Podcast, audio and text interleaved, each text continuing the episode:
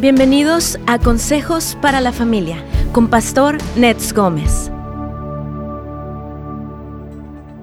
Tu conciencia de ti mismo y tu relación con Dios están intrínsecamente relacionadas. Por eso, parte de la, verdadera, de la verdadera madurez espiritual incluye despojarnos de nuestro yo falso para poder vivir auténticamente como alguien nuevo y verdadero en Cristo.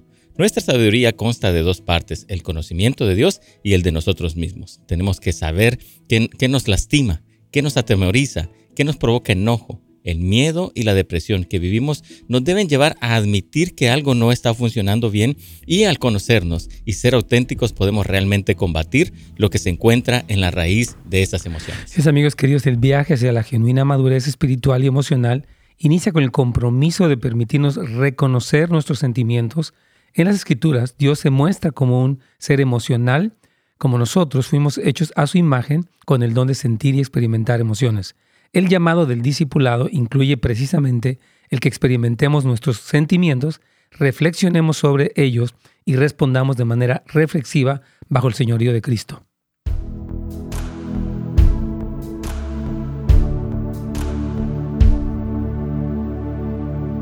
Hola amigos, ¿cómo están? Me da mucho gusto saludarles a todos. Dios me los bendiga grandemente en este día ya miércoles. Ah, estamos aquí en vivo, gracias a Dios, y para servirles. Y el tema, bueno, yo creo que fue una bendición ayer. Creo que hay mucho que aprender de este tema, así que lo recomiendo para todos y usted también lo puede recomendar para algún familiar, amigo. Todos somos llamados a un mayor crecimiento en todo aspecto, específicamente en el aspecto de nuestra madurez emocional y espiritual.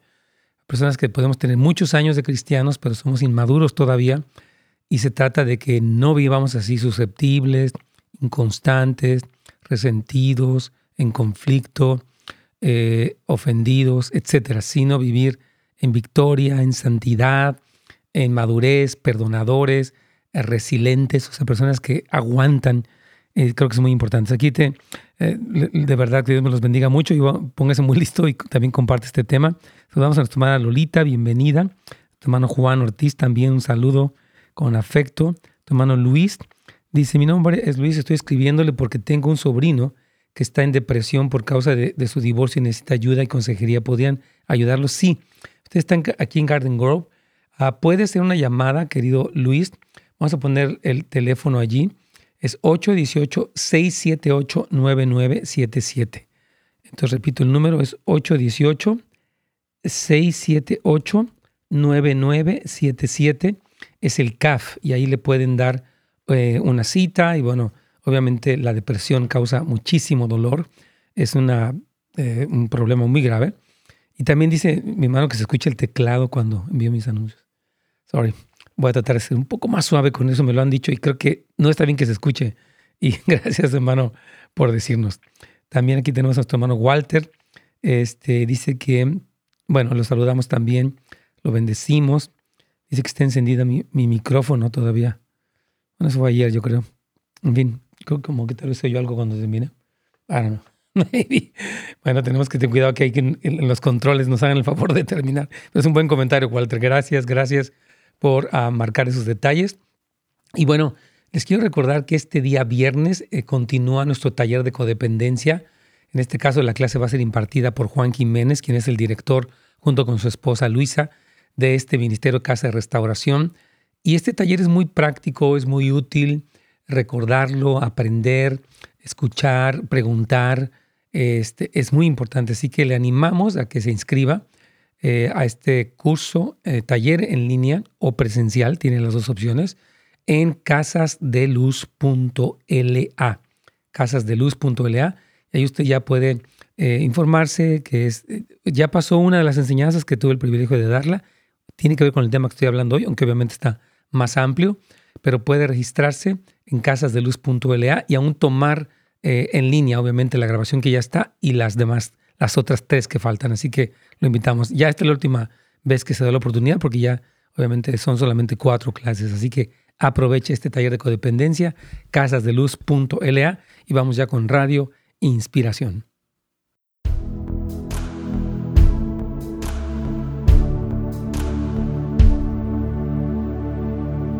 Pastor, ¿cómo está? Buenos días. Mi Carlitos, ¿cómo te va? ¿Bien? Muy bien, Pastor, gracias. Qué bueno, que Dios te bendiga, querido Carlitos. Y bueno, aquí estamos hoy continuando con esta segunda parte y saludamos a toda la audiencia que nos, nos se conecta con nosotros a través de las diferentes redes, de los diferentes medios. Eh, un saludo y una bendición. Y sí creo, Carlitos, que este tema es importante porque necesitamos una madurez eh, o una espiritualidad que sea madura emocionalmente. Mm. Porque a veces podemos ser cristianos, estamos en las iglesias, pues estamos ofendidos, somos susceptibles, estamos en conflicto, tenemos muchos altos y bajos, tenemos inseguridad, tenemos eh, este, mucha temor, eh, todas estas cosas. Entonces Dios nos quiere, hermanos queridos, como cristianos fuertes y nos da toda la palabra, su Espíritu Santo, la comunidad de fe, etcétera, para podernos ayudar. Y este aspecto, Carlitos, de reconocer nuestras emociones, lo que decíamos al final de la, introducción, el llamado del discipulado incluye precisamente el que experimentemos nuestros sentimientos, ayer hablamos un poquito de eso, reflexionemos sobre ellos y respondamos de manera reflexiva bajo el señorío de Cristo. Yo hablaba con una persona ayer y él me decía que estaba enojado con su esposa por una situación que está pasando en, su familia. Yo le decía, creo que tu enojo está bien, pero no tu rudeza. Mm. O sea, él estaba molesto por una situación que está fuera de orden y pues ni modo que esté feliz, ¿no? Cuando está como yéndose por otro lado. Pero entonces el enojo lo debe de llevar, ok, ese sentimiento me permite darme cuenta que algo no está funcionando como debiera. Entonces, lo que voy a hacer es ver ese problema, como, como decíamos, ¿no? Responder de manera reflexiva bajo el Señorío de Cristo. O sea, ok, Señor, está bien que yo me sienta incómodo porque esto que está pasando no está bien, pero ahora, ¿cómo puedo actuar bíblicamente para resolver esto? Y no es tanto simplemente decir que no se enoje, lo cual, eh, bueno, debe controlar su enojo, dice la Biblia, pero más bien atender ese síntoma de la manera correcta, porque Dios le dio una emoción que es correcta. Se animó que estuviera pasivo mientras su hogar se está desquebrajando de alguna manera, Carlitos. Amén. Sí, fíjate que me estaba recordando lo que decía este pastor Peter. Ah, él habla de que utilizamos a Dios para oír de Dios. Sí. Y él, y él menciona un caso de él, ¿no? Él, cuando él cuenta que él en su iglesia él era muy permisivo, dejaba que, que, los miembros hicieran cosas, pero por dentro él estaba enojado, sí. ¿verdad? Pero él no quería conflictuarse, pero había una ira dentro de él. Y él dice, bueno, yo sigo a Cristo por, por, por, yo sigo a Cristo, no sigo a mis emociones, pero Dios nos habla a través de nuestras emociones. Sí. Y eso es lo que tenemos que trabajar. Y me, me, encanta lo que estaba él mencionando y ahorita lo que tú estás diciendo. Sí, claro. De hecho, mucho de lo que estamos hablando el día de hoy, ayer, ha sido basado, extraído del, del libro de Peter Scazzero, que se llama Espiritualidad Emocionalmente Sana, que recomendamos, obviamente. Y bueno, ayer hablamos un poquitito de las eh, ocho emociones básicas, de la ira, tristeza, miedo, placer, amor, sorpresa, disgusto y, vergüenza. Y eh, una cosa que yo creo que es importante reconocer, que lo menciona el pastor Peter, es que muchos de nosotros el problema comienza cuando tenemos un sentimiento difícil, como la ira o la tristeza, y lo escondemos, eh, lo negamos y decimos, ¿cómo estás? Bien, hermano, gloria a Dios. ¿Verdad? Estoy en un momento triste, en un momento de, de molestia, ¿verdad? Entonces, no nos gusta el sentirlo, pero Dios nos dio los sentimientos, como tú dices, como un lenguaje. De hecho, le llama el lenguaje del alma, que las emociones son el lenguaje del alma. Repito, no para vivir como gente emocionalista, por favor, no, no nos malentiendan, sino para reconocer lo que los sentimientos están diciendo y resolverlo bíblicamente, no sentimentalmente, ¿verdad? Entonces, ah, aquí tengo una, de hecho, una pregunta anónima, Carlitos, de alguien que vamos a escucharla se me hace importante atenderles a nuestros hermanos queridos. Eh, déjame ver dónde está. Aquí está. Dice lo siguiente.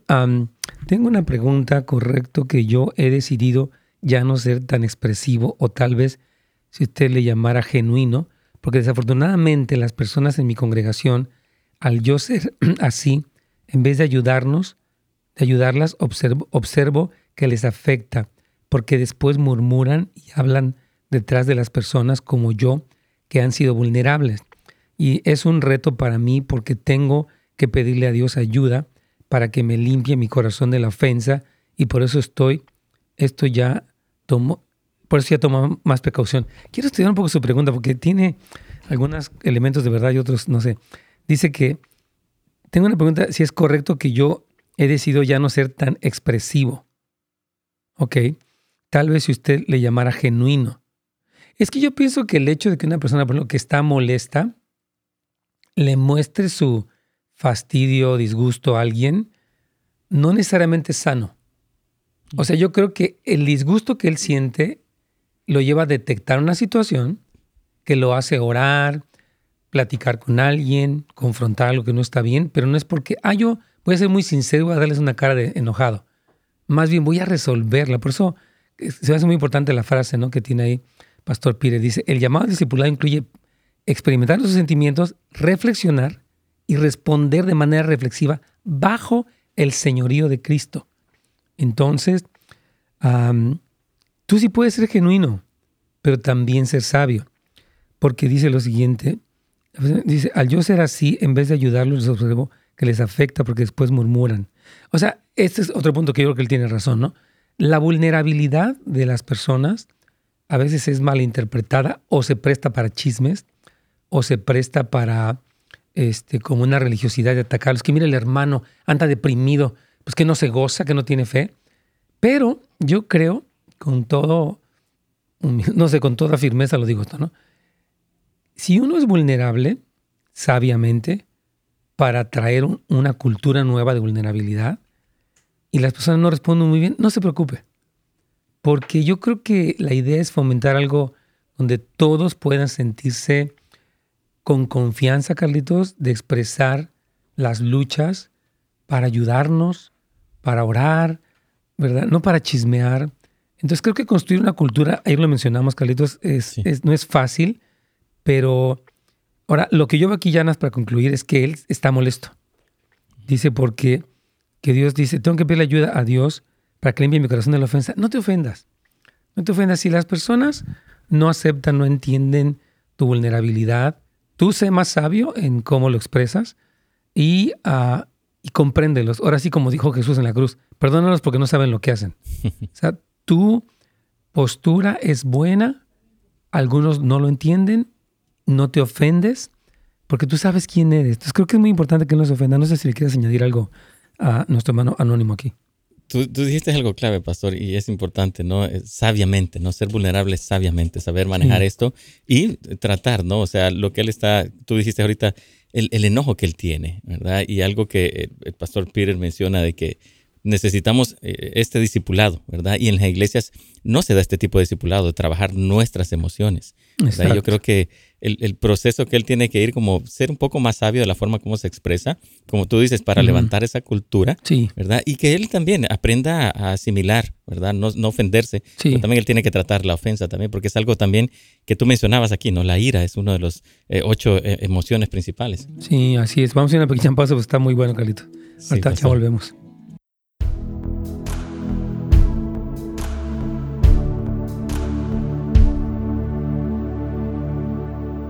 Súper bien, sí, creo que sí es importante. O sea, eh, yo felicito a, este hermano anónimo porque no, o sea, está queriendo ser eh, auténtico. Está muy bien, hermano. Yo te animo a que tú estás haciendo algo bueno.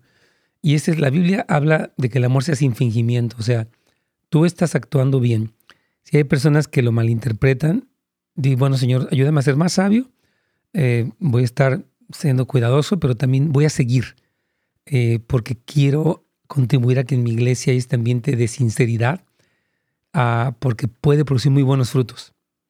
Cuando las personas están mal, piden ayuda, sabes que estoy en crisis, me he sentido deprimido, este, estoy pasando por una tentación horrible, me siento frustrado. Eso es tan importante porque eso nos ayuda a levantarnos en vez de fingir que todo está bien, no pasa nada, todos con el trajecito puesto, la sonrisa falsa. No, o sea, queremos ser auténticos. Muy bien, este, quiero comentarles entonces de esta masterclass que vamos a estar teniendo el día sábado 26 de marzo con Itiel Arroyo, que es un joven autor de un libro que se llama Amares para Valientes. Y lo queremos anunciar para que aparte en la fecha, va a ser ese día sábado a las 10 de la mañana, no a las 9 como siempre.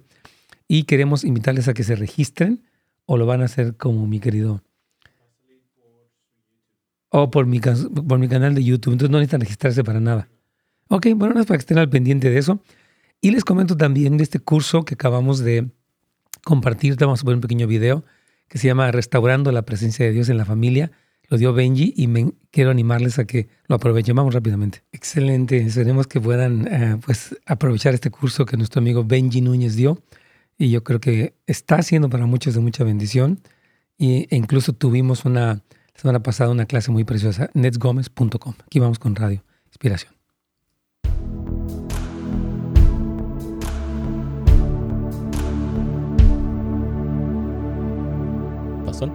Aquí estamos y bueno, estamos aquí este, ah, con esta, eh, este punto de las emociones que decíamos que ah, a veces no nos sentimos muy conformes porque pues tenemos estas emociones, ¿verdad? Y puede resultar muy incómodo de empezar a ser sinceros de que realmente estoy molesto o estoy... Porque mira, por ejemplo, pienso en la molestia del inmaduro, ¿no? O, sea, no, no, es el caso de la persona anónima, claro. Pero digamos, una persona que es muy susceptible Puede ser que constantemente esté molesta, en conflicto, se quiere ir de la iglesia, está ofendida, etc. Entonces yo creo que eh, la, el disgusto de esta persona está relacionado a su inmadurez. Y uh, la idea es que el enojo está demostrando, o sea, su propia uh, reacción ante lo que sucede, pero es importante que él tenga que ajustar, o sea, que mi enojo me está hablando de que yo soy inmaduro no tanto de que el mundo alrededor de mí está tan mal, sino de que yo no he tenido la fortaleza emocional, la estabilidad para responder ante las cosas que pasan con esta madurez. ¿Me explico? Entonces, el reconocer el sentimiento no quiere decir que voy a justificar, ya estoy enojado, estoy bien. No, este, este enojo, mencioné un caso la, en el segmento anterior que estaba bien, porque algo estaba fuera de, orden en su hogar y este enojo le iba a llevar a corregir.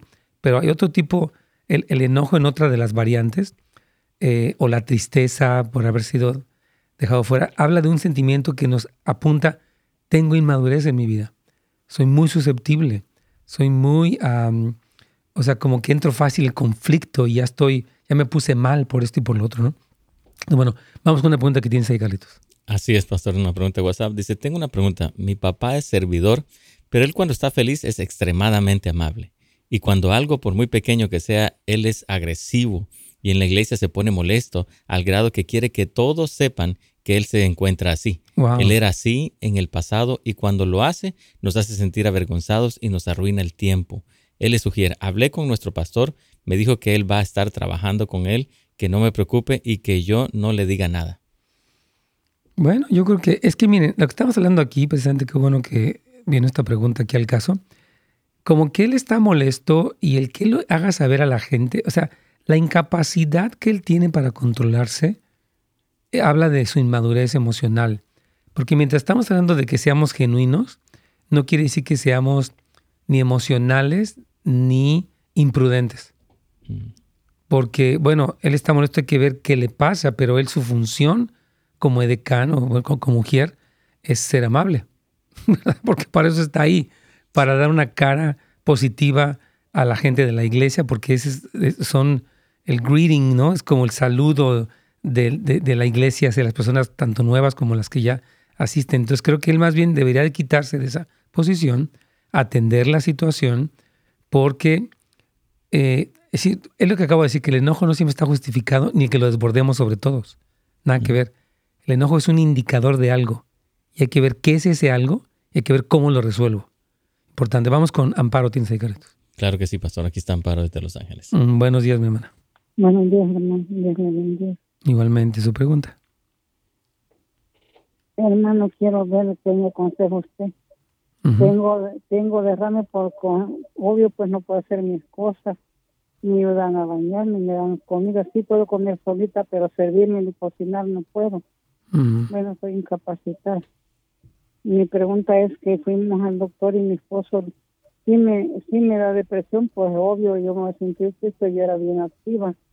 Entonces me dieron medicina para depresión y yo no me la quiero tomar.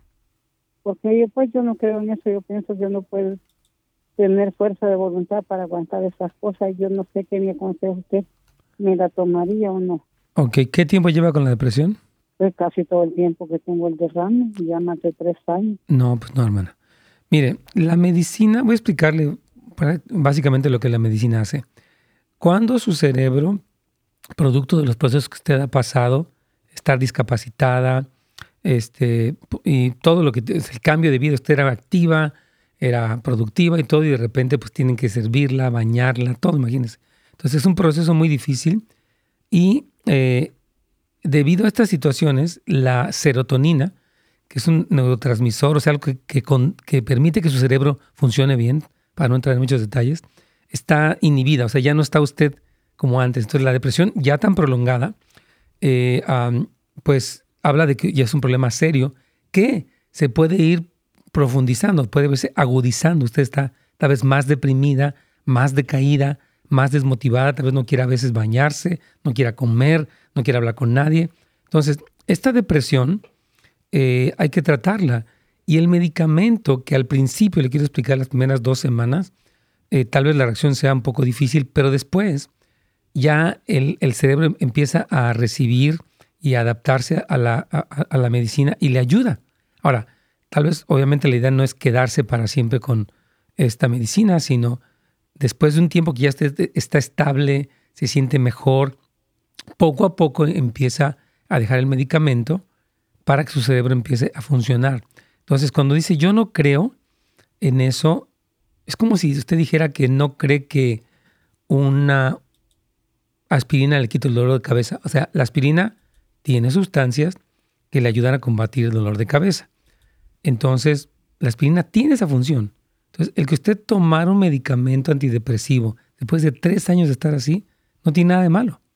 Entonces, yo quiero animarle que no rehuya algo que le puede ayudar.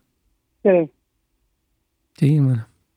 Y le repito, al principio no se va a sentir bien. Tiene que ser paciencia para que la medicina haga su efecto y tienen que regular la dosis. O sea, el proceso como de tres semanas, un poquito más para que el medicamento se ajuste.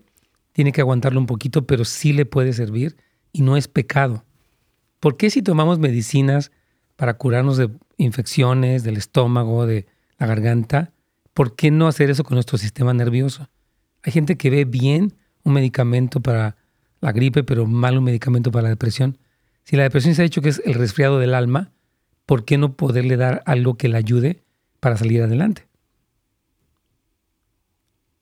Bueno. Amparo, ánimo, el Señor la ama.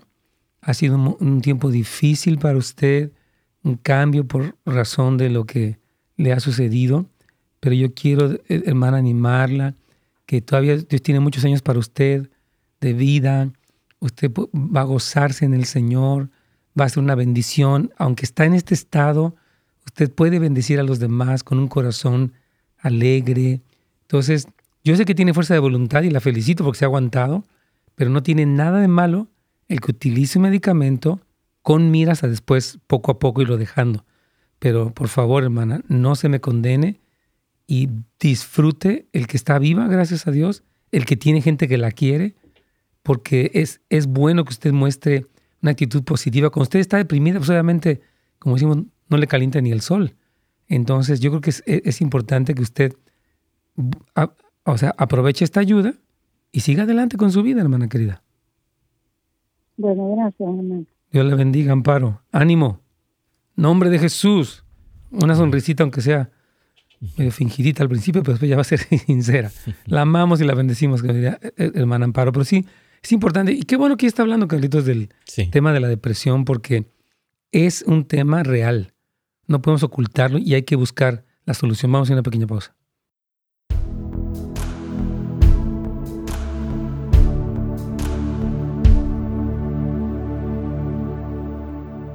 Súper bien. Sí, yo creo que estas situaciones como la depresión, hermano, yo no sé cómo que eran un tabú en el cristianismo, ¿verdad? El hermano está deprimido. Bueno, David estuvo deprimido, Elías estuvo deprimido.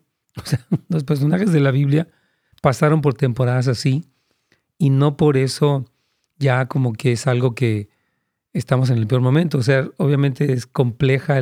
nuestro organismo es muy complejo. Tenemos un cuerpo, alma y espíritu y el cuerpo tiene funciones fisiológicas en el cerebro, en todo, y el alma tiene sus propias dimensiones y dinámicas de las emociones y el espíritu tiene sus propias experiencias con o sin Dios y etcétera. Entonces, estos tres elementos de, nuestra naturaleza están muy entrelazados. y por eso un problema de depresión, pues hay que reconocerlo, sabes que estoy deprimido, me siento desganado, me siento que mi vida no vale la pena, este, siento como en un hoyo, que no puedo salir, veo el futuro y lo veo oscuro, he pensado en qué caso tiene que yo esté aquí, etcétera. Todo este pensamiento, un desaliento, está allí. Y obviamente tenemos todo el recurso de la escritura y los frutos del Espíritu Santo, 100%. Pero también hay una función que tenemos que atender. O sea, yo digo, atendemos al cuerpo con lo que tiene que ver con lo natural, al alma con lo que tiene que ser espiritual, perdón, emocional, y al espíritu con lo que tiene que ser espiritual. Entonces, atendemos cada área, porque todo tiene su lugar, ¿verdad? Entonces, yo creo que, por ejemplo, mientras seguimos renovando nuestra mente con la palabra, seguimos eh, buscando ser discipulados, porque no nada más es ir a la iglesia, es tener instancias, grupos pequeños de mentoría donde nos están ayudando a ver qué luchas tenemos, qué a cosas nos hemos atorado, porque estamos, seguimos ofendidos, porque no podemos vender, vencer una adicción, todas esas cosas. Tenemos que poderlas tratar y la depresión es una de ellas. Entonces vamos a trabajar, hermanos, y no sentir como que, oh, wow, me pasó lo peor. Yo recuerdo cuando me dio COVID, recuerdo que en nunca me había deprimido y sentí, dije, wow, eso es muy feo. La verdad sentí una tristeza, desánimo, desgano muy intenso y dije, wow, estoy en la depresión. Y bueno, obviamente un producto del proceso viral que estaba yo pasando, en la cuestión física, que, que obviamente afectó mis emociones y obviamente clamé al Señor para que Él me ayudara, porque sí, era para mí muy difícil. Eh, el Señor me ayudó este, y pude salir del, del, COVID por su misericordia. La verdad, experimenté un milagro. Entonces, hay personas que están orando y todavía se sienten mal y podemos decir, bueno, voy a utilizar esto que Dios me dio mientras yo sigo gozándome el Señor, sigo orando, sigo ayunando, sigo de todo. Voy a seguir con el Señor Jesucristo todo el tiempo, porque de eso se trata, aprender a, a pasar esos tiempos con el Señor. Así que no se espanten de la depresión, reconozcanla y vean el origen, lo que estamos aprendiendo el día de hoy, y resuélvanlo con los medios positivos que Dios nos da. Y vamos ya con la inspiración.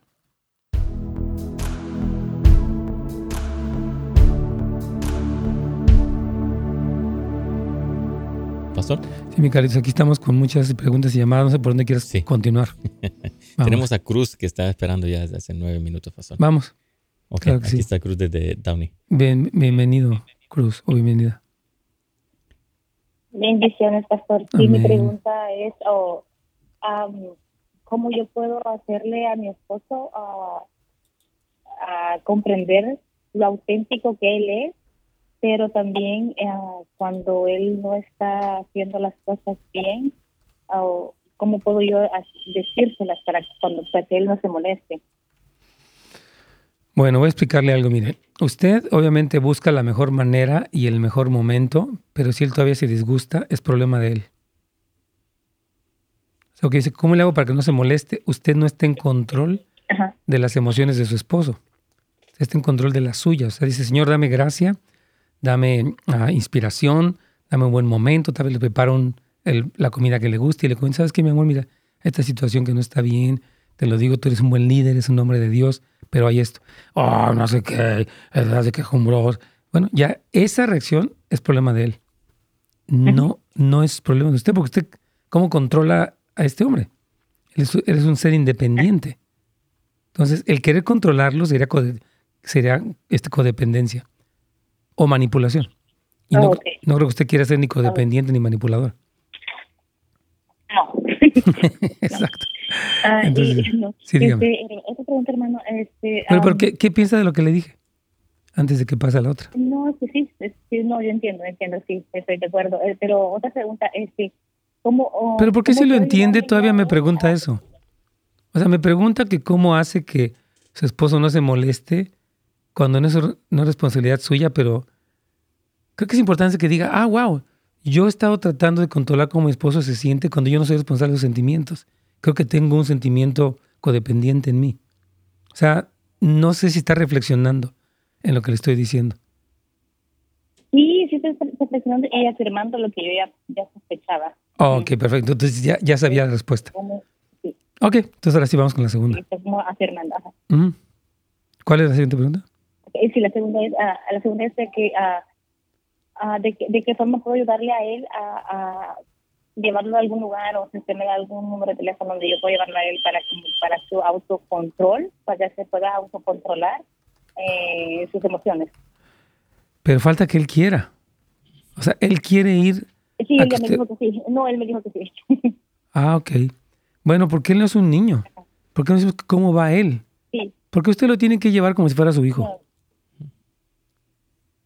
No, no, no, porque él, me dijo, mi, eh, si encuentras algo, entonces yo pensé en... Ok. siempre los escucho a ustedes. Pero ¿por qué no lo busca él mismo?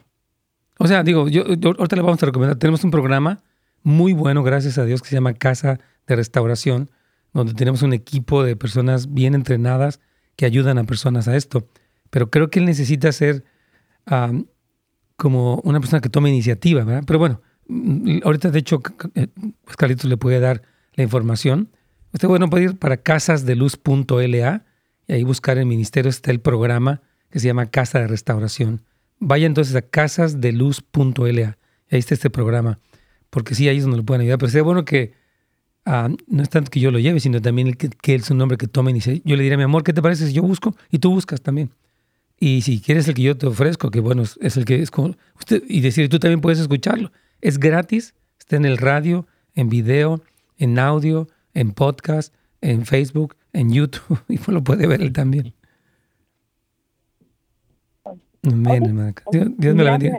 Para servirle, hermana Cruz. Bendiciones. Claro que sí. Vamos con. ¿Quién, quién tienes ahí? ¿Josefina? Josefina, pastor. Sí, aquí está, Josefina. Josefina, buenos días. Buenos días, pastor. Dios me lo bendiga. Igualmente. Si puede apagar o bajar su radio, sería de mucha ayuda. Gracias de nada. Pues. mi pregunta es, pastor, este, ¿qué debemos tener más fe? ¿En la medicina o nuestro Señor Jesucristo?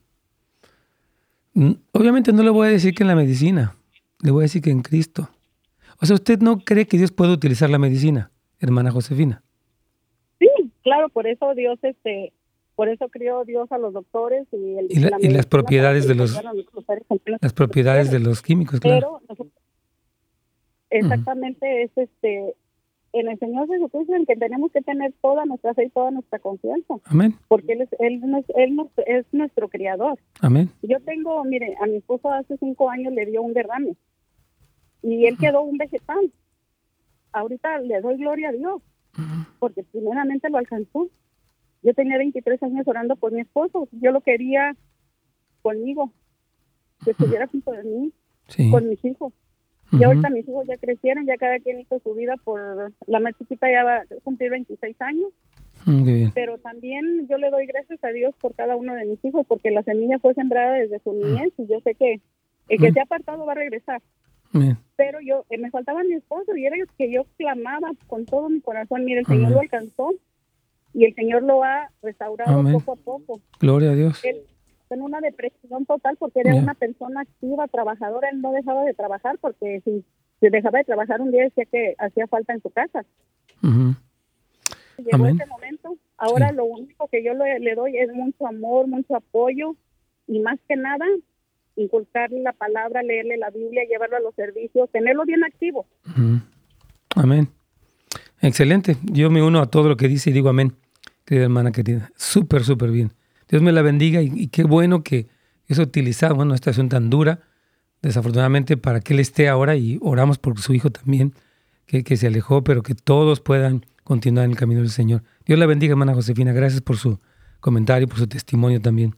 Bendiciones. Que mi querido, vamos a seguir, yo creo, ¿verdad? Ya, que ya. Bueno, creo que yo tengo una última pregunta aquí. Dice, bendiciones, pastor. Entiendo que ser auténtico es ser transparentes con otros. Mm, no. O sea, sí, pero lo que estamos hablando ahorita es la palabra auténtico. Yo creo que sí es bueno distinguirlo porque hay muchas preguntas aquí, ¿no? Es reconocer lo que pasa en ti. Eh, sí, porque también es no ser hipócrita. Hemos mencionado eso, pero como que creo que el punto que estamos tratando de entender y de compartir el día de hoy es que a veces nosotros, en nuestro intento de, o nuestra religiosidad o superficialidad o apariencia, no nos damos cuenta o suprimimos lo que nos pasa y entonces vivimos en una especie de dualidad. La cara que tengo frente a los demás y toda la tormenta interna que, pues, que sucede, ¿no? Entonces estamos diciendo que este ser auténtico es reconocer qué me está pasando y bajo el señorío de Cristo poder ah, resolver estas emociones de una manera bíblica. Entonces, hay personas que dicen, no tengo por qué dar explicaciones a nadie. Quizá eso muestra un corazón herido, ¿verdad? Mm, sí, yo creo que es que hay muchas circunstancias, no, no, no puedo generalizar, pero creo, es que la, autenticidad, repito, estamos hablando de nosotros mismos, hacia los demás también, pero creo que hay que, hay que tener gracia, Carlitos, ¿no? Si tú quieres expresarle, por ejemplo, a una persona lo que sientes y tal vez sea algo doloroso, tienes que lo que hemos hablado muchas veces, no tener una, ah, un contexto positivo, de tal manera que cuando hablas lo negativo es, es bien recibido, buscar el momento, la actitud, para que eso que dices de manera auténtica, lo cual está muy bien, tenga un buen impacto. Ahora, habrá personas que aunque uno lo haga, como el caso de nuestra hermana, este de hace un momento, nuestra hermana Amparo, pues el esposo se molesta. Pero eso ya no es responsabilidad nuestra. Vamos a ir a una pausa para continuar.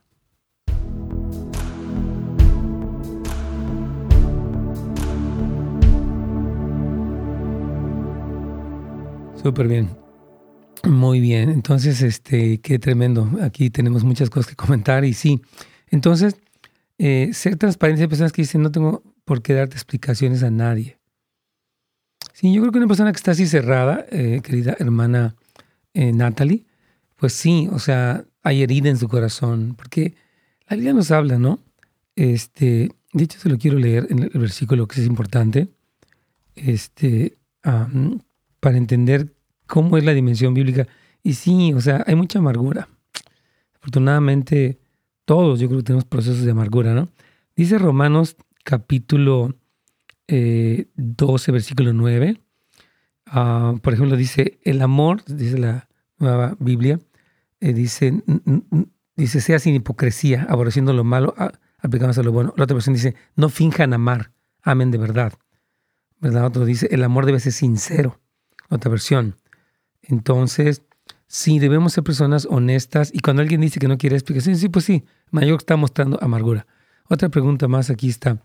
Dice, pastor, ¿cómo saber si estoy en la iglesia correcta? Hay derramamiento del Espíritu Santo. Se habla la palabra, se, exalta al Padre, al Hijo y al Espíritu Santo. Llegan almas, pero se van y quedamos siempre los mismos. Mm, yo creo que más bien falta un sistema de consolidación, eh, hermana Ramirami. O sea, porque yo creo que, porque está hablando cosas muy preciosas. Hay derramamiento del Espíritu, se habla la palabra, se exalta al Padre, o sea, impresionante.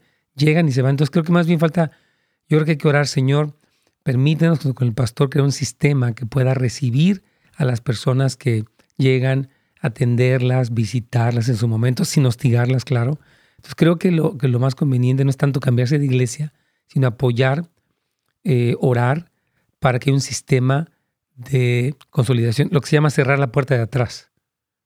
O sea, porque ver la puerta de enfrente está amplia y llegan muchos, pero la puerta de atrás está más amplia y se van más.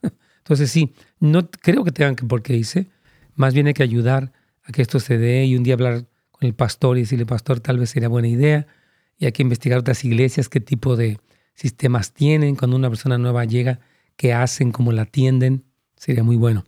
Entonces, sería el, primer paso antes de pensar en salirse de la iglesia, hacer algo así. y bueno, va a ser una bendición.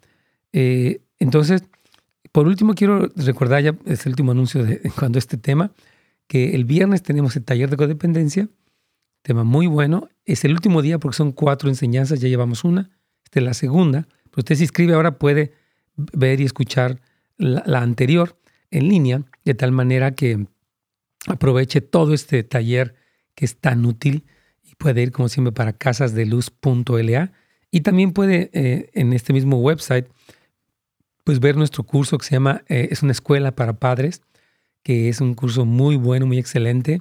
Le recomendamos también todo eso está en el centro de asesoría familiar el CAF Entonces usted puede ir a housesoflight.org o bien Casas de Luz.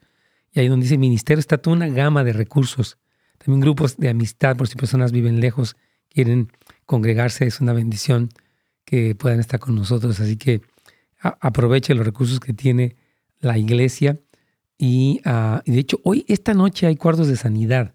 Si usted vive en el Valle San Fernando o alguna zona cercana, puede ir a nhop.la y registrarse. Esta noche van a estar orando por personas tanto fuera como dentro de la iglesia. no tiene que ser cristiano para, o, para poder venir. La persona que tiene enfermedad, queremos orar por ellos hay un equipo entrenado para eso. Así que les invitamos a que aprovechen estos cuartos de sanidad hoy a las 7 de la noche. Se registran en nhop.la. Estoy emocionado porque les voy a obrar esta noche. Por ahí vamos a estar también con mi esposita un ratito. Los esperamos y vamos ya con Radio Inspiración.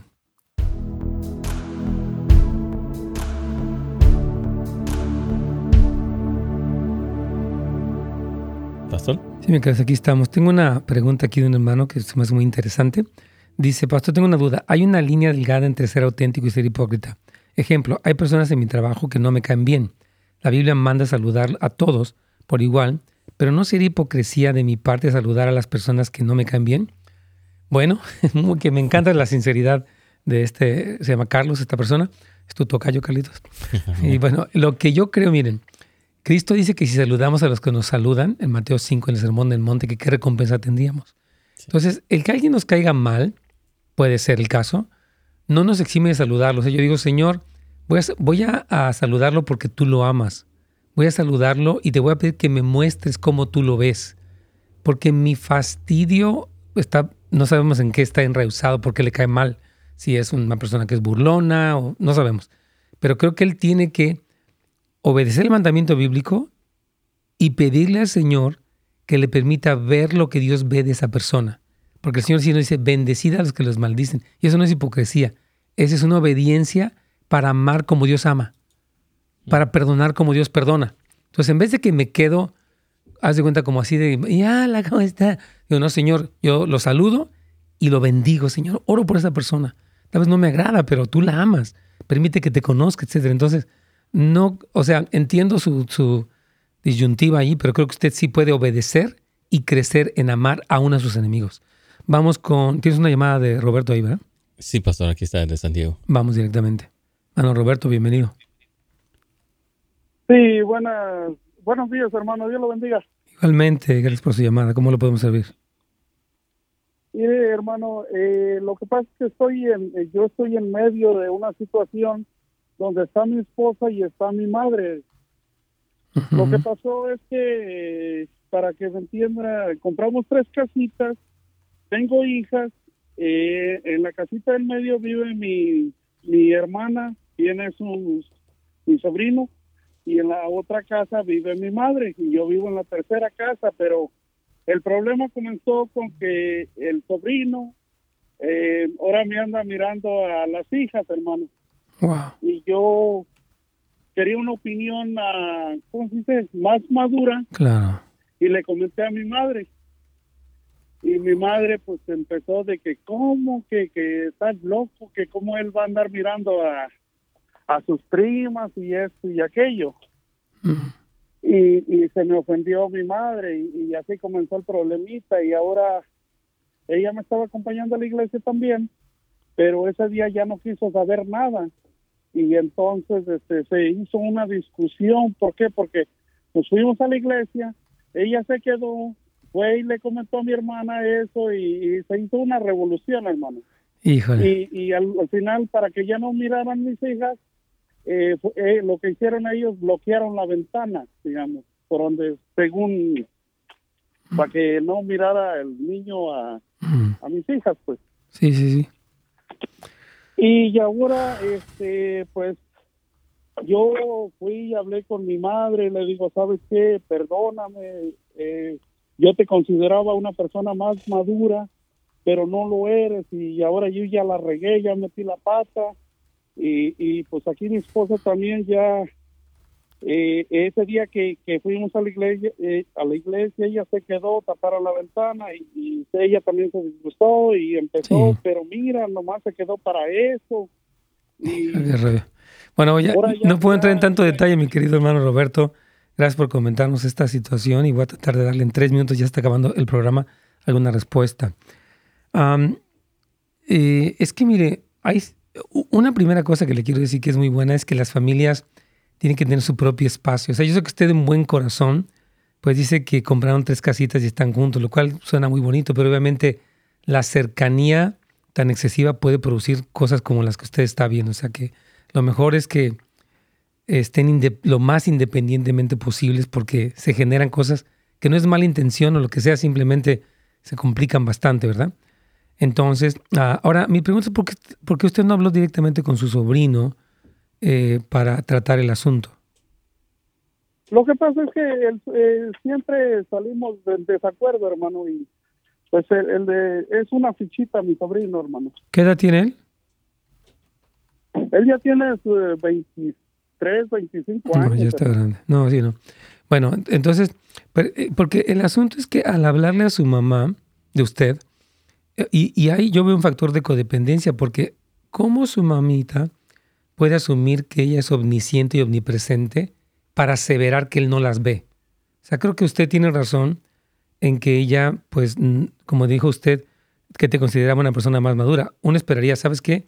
Mi hijo me está comentando una cosa que le concierne y yo creo que debo de escucharlo antes de asumir que para nada, pues ni que mi hijo tuviera alas, ¿no? Y aureola, pues es un ser humano y puede estar haciendo algo así, lo cual es correcto que usted ponga un límite. Si, oye, pues estamos tan cerca y aquí e, este muchacho puede tener lujuria, que es bastante creíble, ¿verdad? Entonces yo creo que, ahora, cuando usted va y le pide perdón a ella, creo que no hay que pedirle perdón, porque entonces quedamos en el juego, le digo, mira mamá, yo te quise comentar un problema porque está ocurriendo algo. Este, pero yo creo que al preguntarle a la mamá, o sea, su, su idea era que su mamá hablara con su sobrino, o cuál fue la meta de que usted le comentara a su mamá acerca de lo que estaba haciendo su sobrino, si el asunto era con el sobrino. Ajá. ¿Cuál, cuál fue su meta al, preguntar, al decirle a su mamá este problema? O sea, ¿qué quería usted? Lo que pasa, hermano, es, es que siempre, eh, siempre ya hemos tenido roces con mi sobrino, pues. Ok, pero ¿para qué habla con, con su mamá de usted? Porque el, el, el muchacho ya es un adulto y para tal caso hablaría con la mamá de su sobrino, no con su mamá de usted. O sea, ¿me explico? No sé por qué llevarlo con ella si, la, si el involucrado era o el muchacho o para tal caso la madre. Ahora, ni siquiera la madre porque ella es un adulto. Yo creo que el asunto sería haberlo tratado con él, decirle, mira, hemos, y se nos terminó el tiempo. Pero bueno, esperemos que, que, le haya dado un poquito de ayuda a nuestro hermano Roberto esta primera aproximación a la, la situación que vive. claro que sí, pastor. Muchísimas gracias. Mañana continuamos con este tema. Yo creo que vamos a tener otro temita, Carlitos.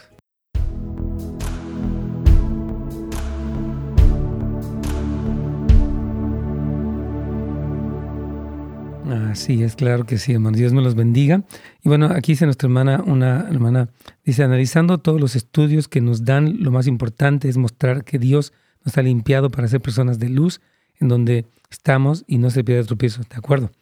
Este, nuestra hermana aquí también, otro comentario, dice, la raíz de mi ansiedad es que mi nieto tiene autismo. Él tiene seis años y lo comparo mucho con otros niños de su misma edad. Siempre le pido a Dios por él. Wow, hermana, gracias por compartir eh, su corazón. Y lógico que haya un sentido de dolor, de pesar. Y ese sentimiento yo creo que es natural porque pues no que estemos felices de que algo así suceda, pero yo creo que decir, Señor, permíteme llegar a un lugar de aceptación y de bendición en medio de lo difícil que es. Tú lo puedes hacer. Yo pues no puedo, porque como dice usted, lo compara con otros y obviamente se siente pues, mal. Con lo que está pasando. Pues yo quiero animarle a que diga, Señor, voy a tomarme de tu mano y voy a ver que tú dices que eres capaz de hacer que todo obre para bien a los que te aman. Entonces, enséñame qué hay de bien en todo esto, para él y para mí, y aún para la mamá. Sería una buena recomendación. Gracias a todos por sus comentarios, sus preguntas. Les amamos, les bendecimos. Gracias por escucharnos también. Ya están ahí la información de los eventos y recursos para ustedes. Obviamente también sigan escuchando Radio Inspiración, todos los programas, todos los testimonios, oraciones, nuestra hermana Belkis, hermano José Luis García, José Luis Sáenz, José Luis uh, está, uh, nuestro hermano Jorge también García de, eh, de, del Ministerio de las Cárceles, Libres en Cristo. Escuchen toda la programación, hermanos, que Dios los bendiga. Primeramente, Dios, mañana continuamos con estos programas.